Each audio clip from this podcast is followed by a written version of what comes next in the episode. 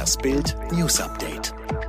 Rundfunkgebühren werden 86 Cent teurer. Die Ministerpräsidenten haben den Staatsvertrag für die Erhöhung des Rundfunkbeitrags von 17,50 Euro auf 18,36 Euro, also um 86 Cent nach DPA-Informationen unterschrieben.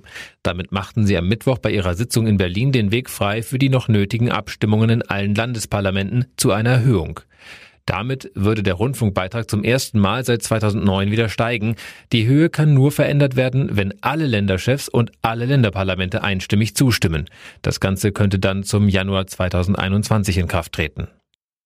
Kreis Gütersloh schließt nach Corona-Ausbruch in Fleischbetrieb, Schulen und Kitas.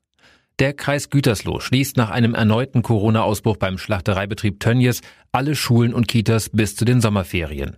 Durch diesen Schritt solle eine Ausbreitung des Virus in der Bevölkerung vermieden werden, sagt eine Sprecherin des Kreises am Mittwoch. Am Dienstag hatten die Behörden noch von 128 Corona-Infizierten beim Schlachtereibetrieb Tönnies in Reda-Wiedenbrück gesprochen. Einen Tag später soll es jetzt schon insgesamt 400 positiv Getestete dort geben.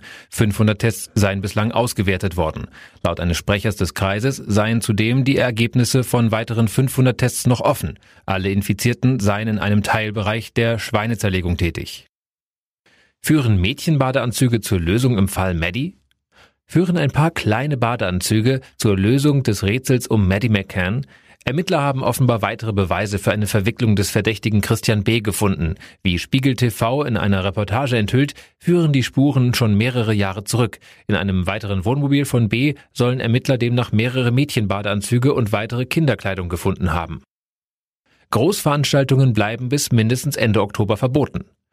Großveranstaltungen wie Volks-, Stadt-, Straßen-, Wein- und Schützenfeste sowie Kirmesveranstaltungen sollen in Deutschland bis mindestens Ende Oktober verboten bleiben. Das gehe aus einem Papier der Länder hervor, berichten die Sender RTL, NTV und der Spiegel.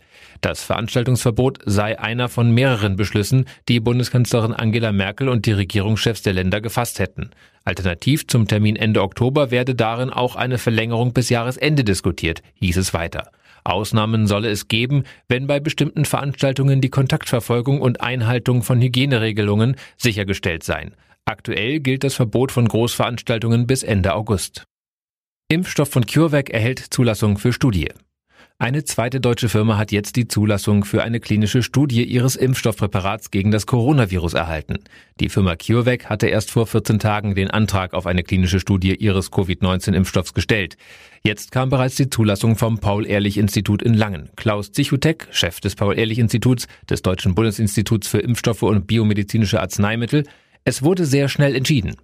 CureVac ist das zweite deutsche Unternehmen, das derzeit einen Impfstoff klinisch testet. Die Bundesregierung will CureVac mit 300 Millionen Euro unterstützen.